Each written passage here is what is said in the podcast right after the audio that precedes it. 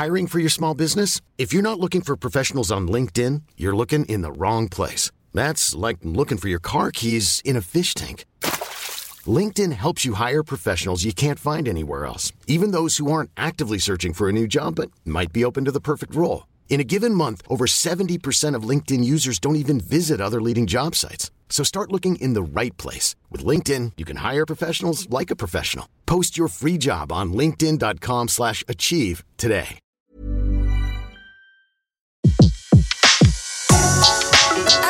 Le meilleur de séances radio est maintenant sur We Love Cinéma.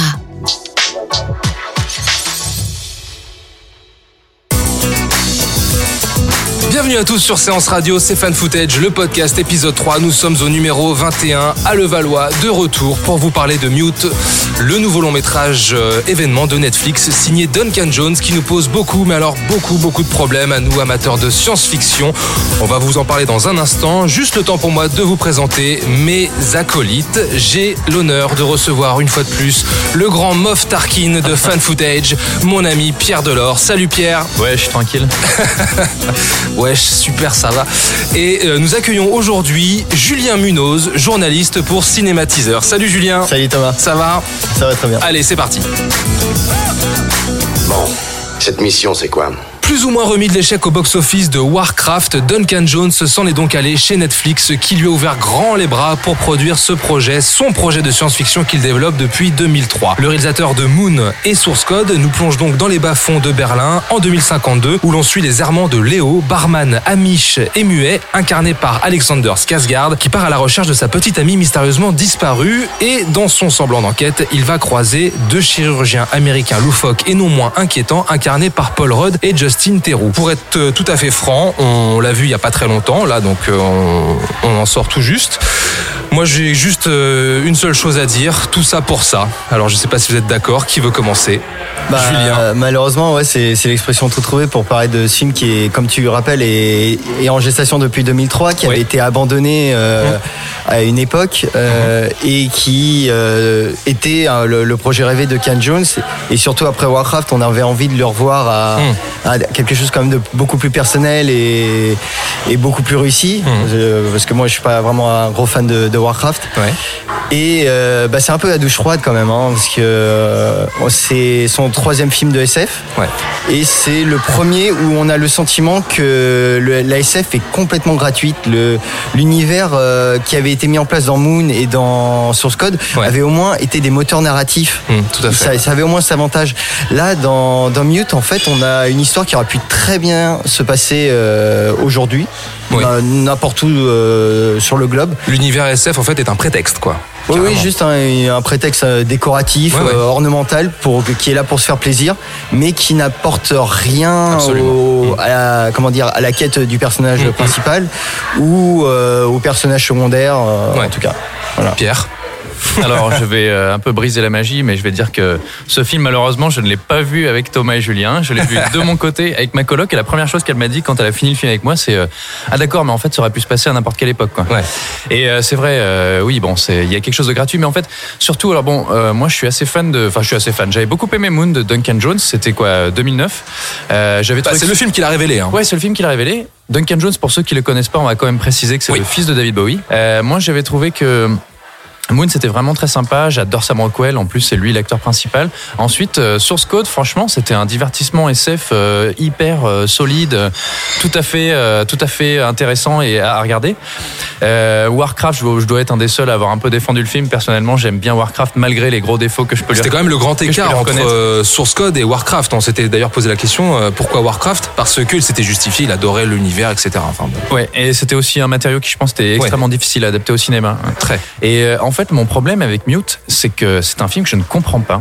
Je, en fait, je, je, je vois derrière la- les envies qu'il a pu avoir, parce que comme, comme tu l'as rappelé dans ton petit résumé, Mute, on suit un personnage qui est euh, Amish. Donc c'est-à-dire qu'il il a placé son. On pouvait, on pouvait, on pouvait se dire que la logique du film de science-fiction était là. C'est-à-dire qu'on est dans un monde de l'hyper-technologie, puisqu'on est dans les années 2052. Où les gens sont aliénés, tout ça. Voilà. Exactement, on est dans une espèce de post-cyberpunk. Et le personnage était donc un Amish, c'est-à-dire quelqu'un qui refuse la technologie et qui vit encore euh, comme au, au 19e siècle, au début du siècle. Et qui taille du bois. Ouais, et qui taille du bois. Non mais alors il y a des il y a des images euh, très très enfin peu fines quoi entre Ouais. à un moment il se bat contre quelqu'un qui a un bras mécanique euh, comme batte de baseball et lui il a un, un pied de lit en bois.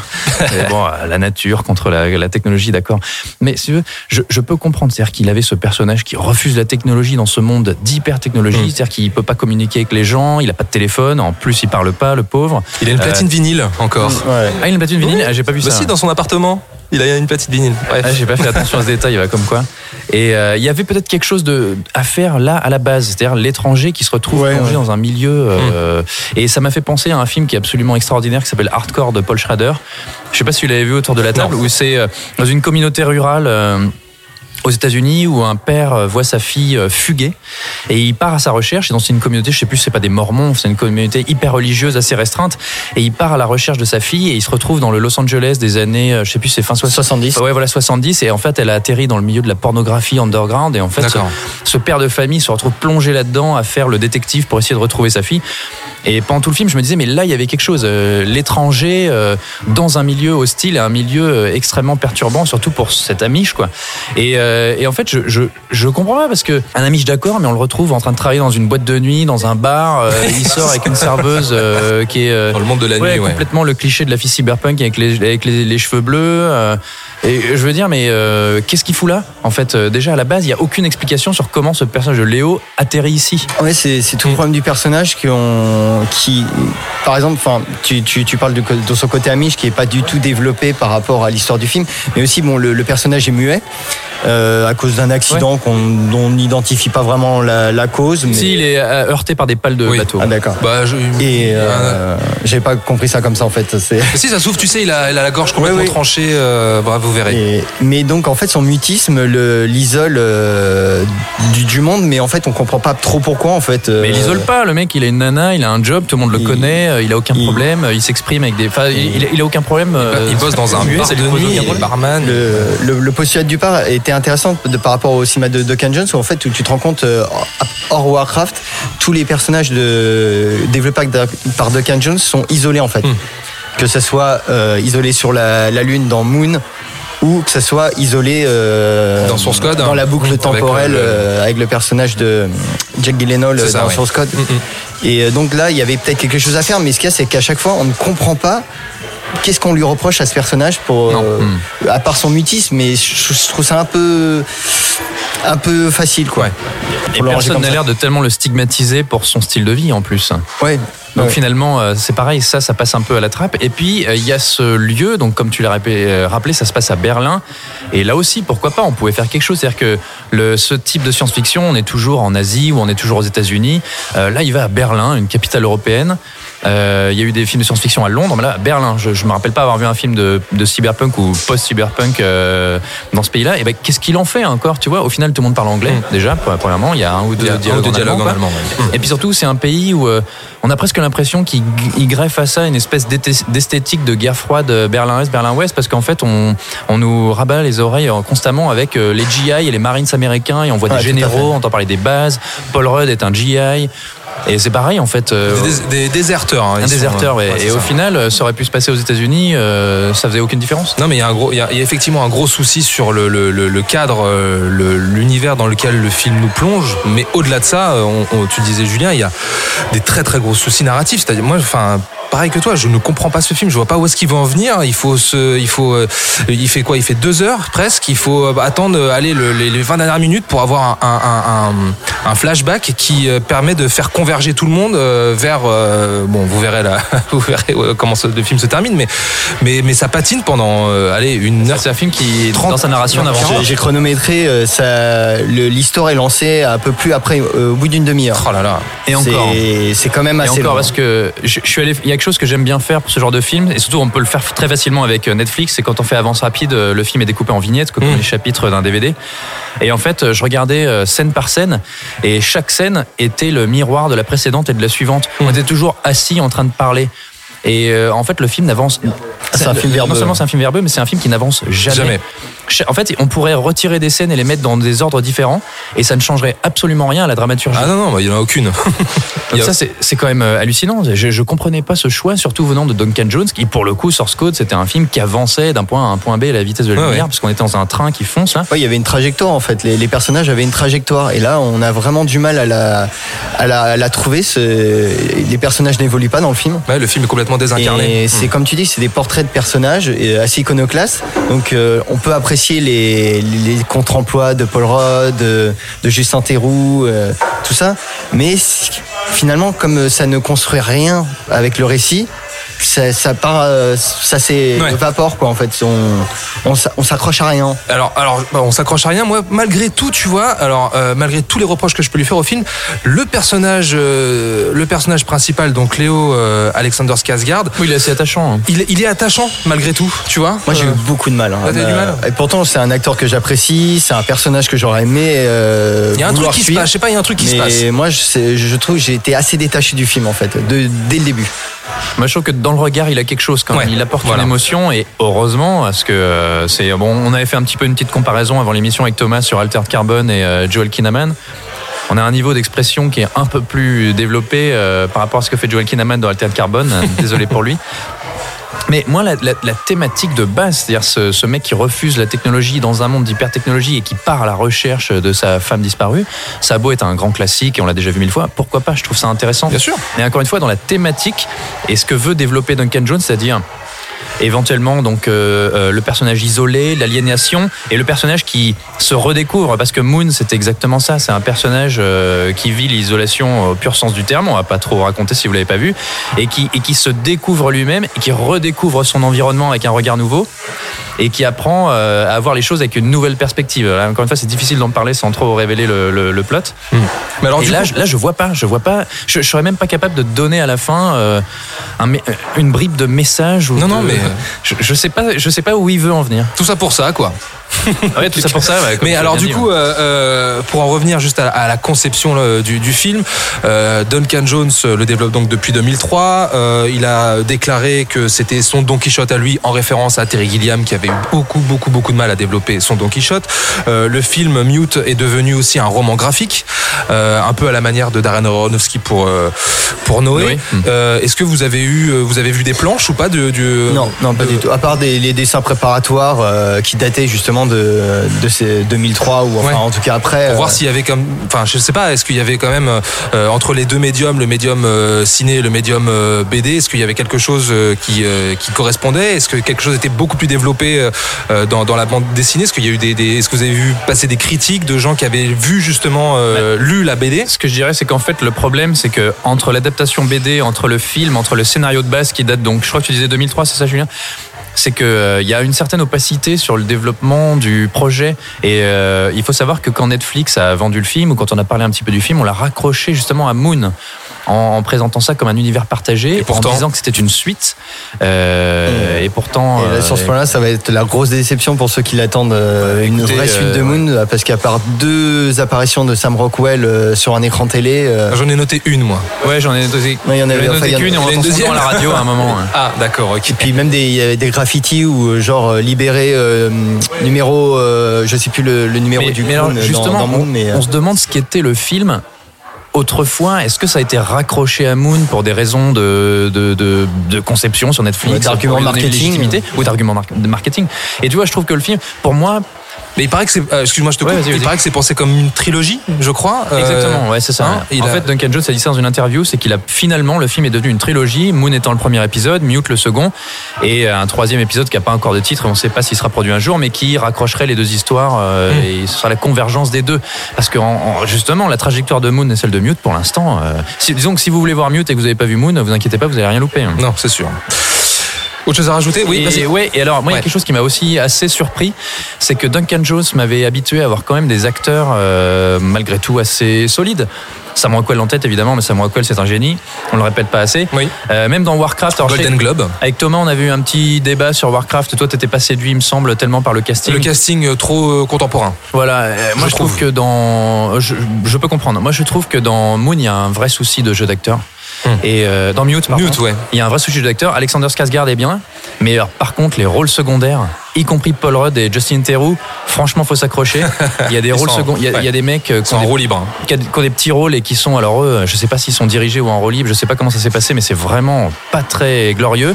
Et surtout, je reviens à quelque chose que je répétais pour The Shape of Water.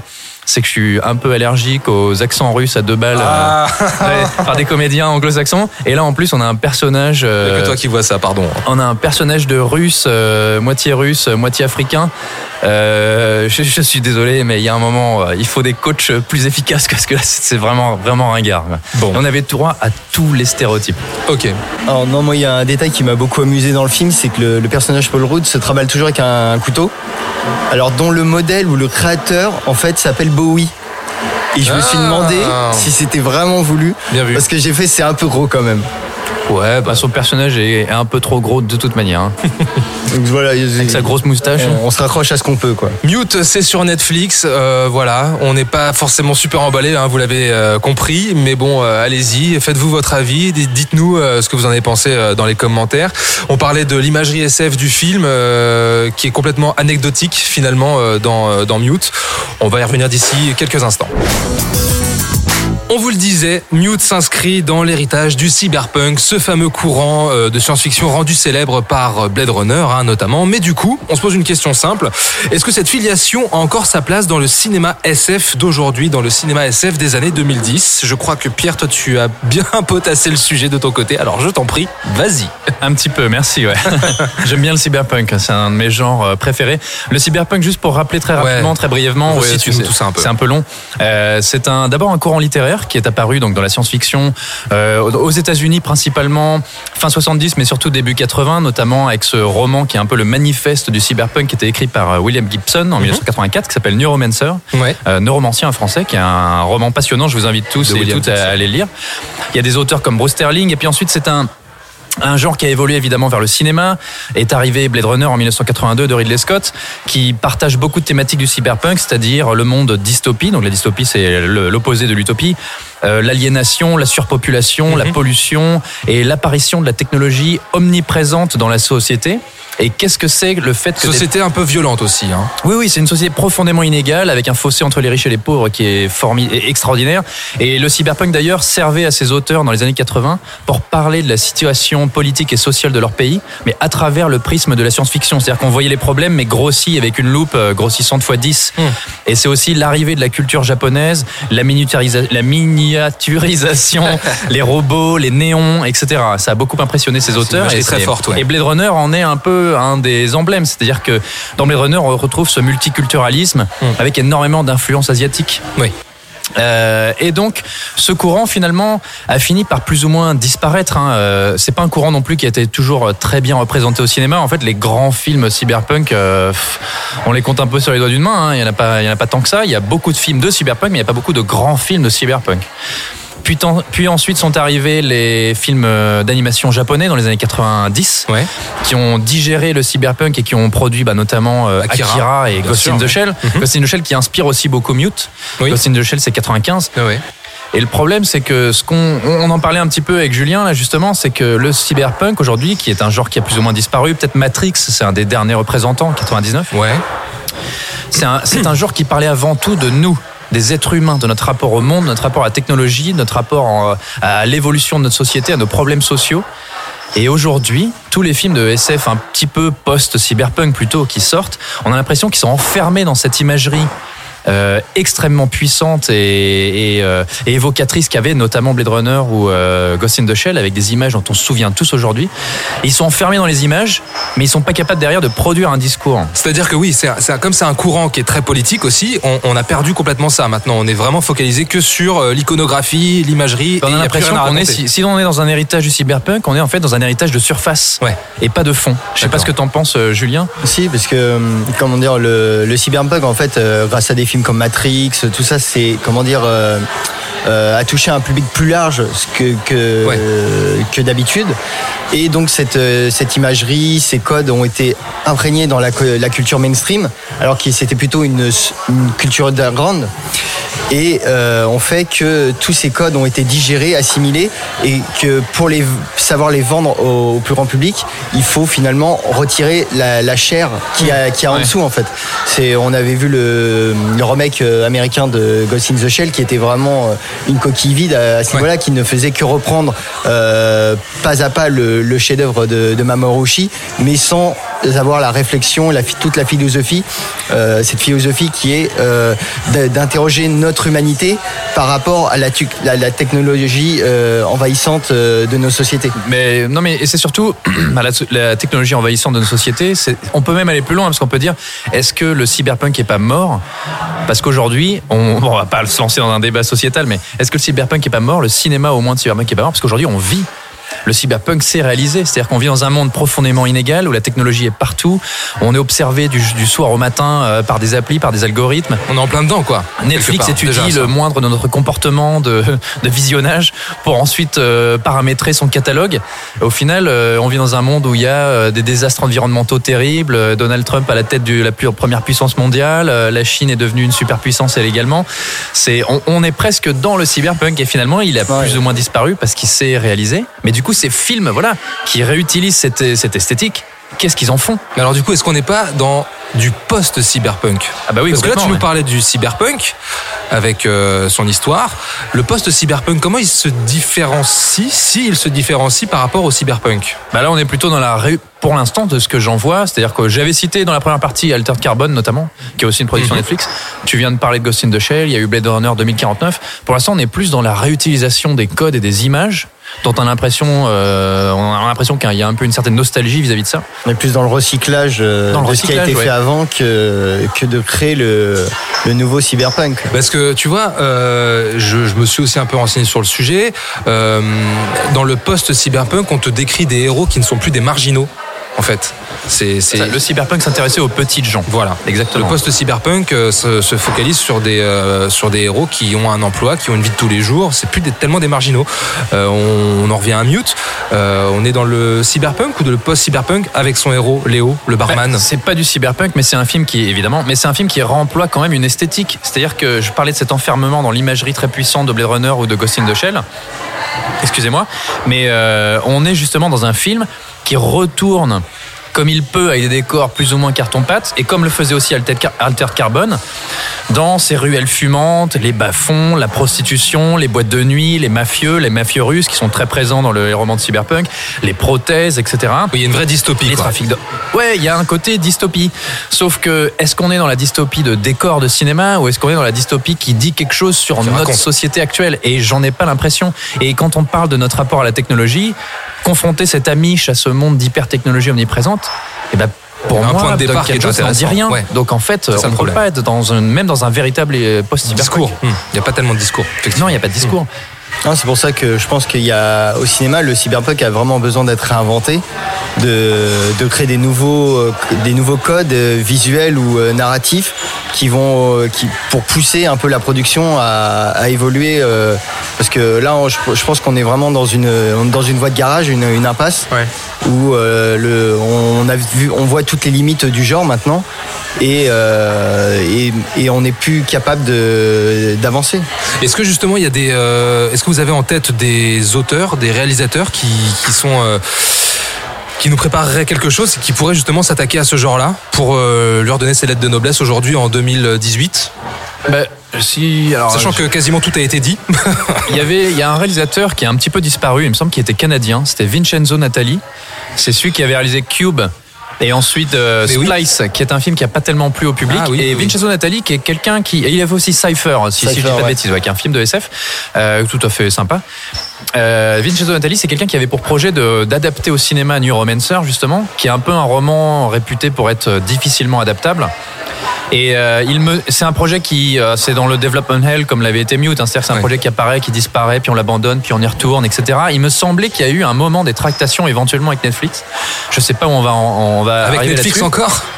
Mais tu vois, Décidément. tu parlais, des, tu parlais des codes et de. Ils ont décidé de tuer vraiment le et- On en est là. Mais tu parlais des codes et de la réinvention des codes, Julien. Il y a quelque chose qui m'a frappé dans Mute. Et je sortais de la. J'avais regardé Altered Carbone il y a quelques temps avant. Euh, c'est qu'on a des scènes qui reprennent exactement la même image, la même lumière, le même décor parfois, euh, comme une espèce de club de striptease notamment avec des personnages un peu transsexuels. Euh, Il y a des moments, je suis persuadé que si vous faites un montage sur YouTube pour vous amuser et que vous prenez des scènes de Altered Carbone et des scènes de Mute et que vous les interchangez, on y verra avec du feu. Ah bah déjà, déjà, vous pouvez mettre l'entrée, l'ouverture, pardon, euh, d'Altered Carbone et l'ouverture euh, de Mute, euh, c'est la même. Et alors, Ah ouais, et on sort de Ghost in the Shell tombent dans l'eau. C'est la même. Et on sort de Ghost in the Shell 2016, qui reprenait ce plan de Ghost in the Shell 2000, euh, de Ghost in the Shell 1995, où l'hé- l'héroïne Motoko Kusanagi est dans l'eau comme ça et flotte euh, et se laisse à presque, on a l'impression qu'elle va se laisser couler. Et ben voilà, on est encore Avec un espèce de discours philosophique derrière. trois films Ouais. qui sortent dans les années 2010 et qui sont pas et une série et qui sont pas capables de réinventer, qui réemploient le code tel quel et c'est le même plan, la même image, la même lumière. C'est quand même dingue, Bah tu ouais, vois. non, mais euh, comme quoi, euh, Donc c'est du cyberpunk copier-coller en fait.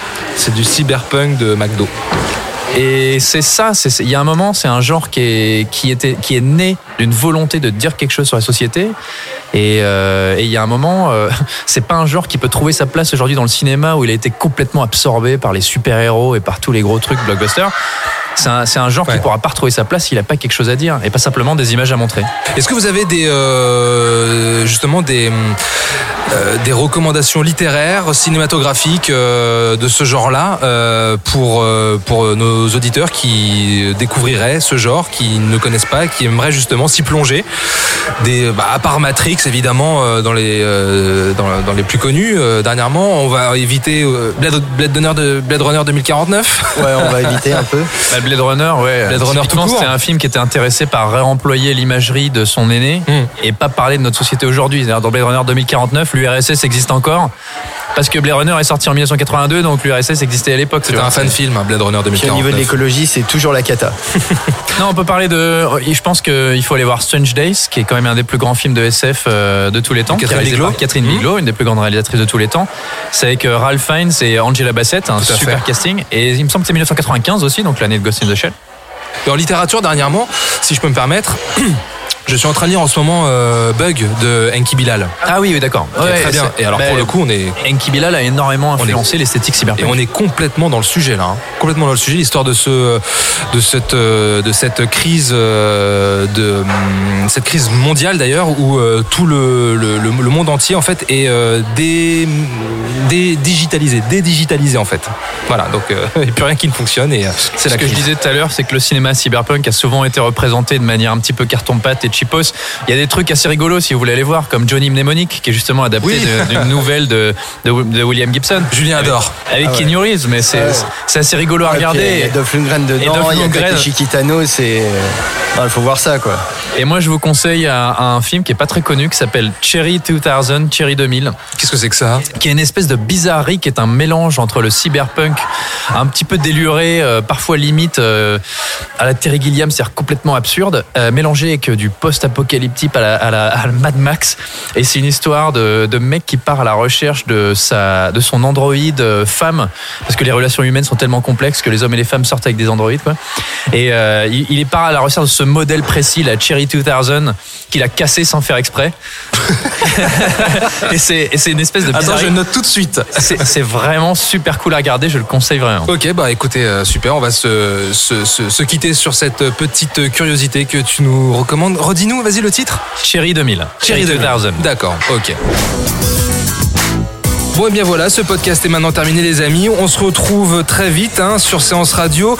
Euh, Julien, merci pour ta participation. Merci à vous. On te retrouve sur Cinématiseur. C'est ça. Ok, Pierre, bon bah Pierre, on, on ne le présente plus. Mais oui, on se retrouve sur fanfootage.fr. Parlez-en, partagez, on en a besoin. Voilà, le podcast sera dispo sur Séance Radio, iTunes, SoundCloud et, et tous les autres agrégateurs. Abonnez-vous, hashtag fanfootage sur les réseaux sociaux. On vous fait de très gros bisous et on vous dit à très vite. Bisous, bisous. Salut tout le monde. Retrouvez l'ensemble des contenus séances radio proposés par We Love Cinéma sur tous vos agrégateurs de podcasts.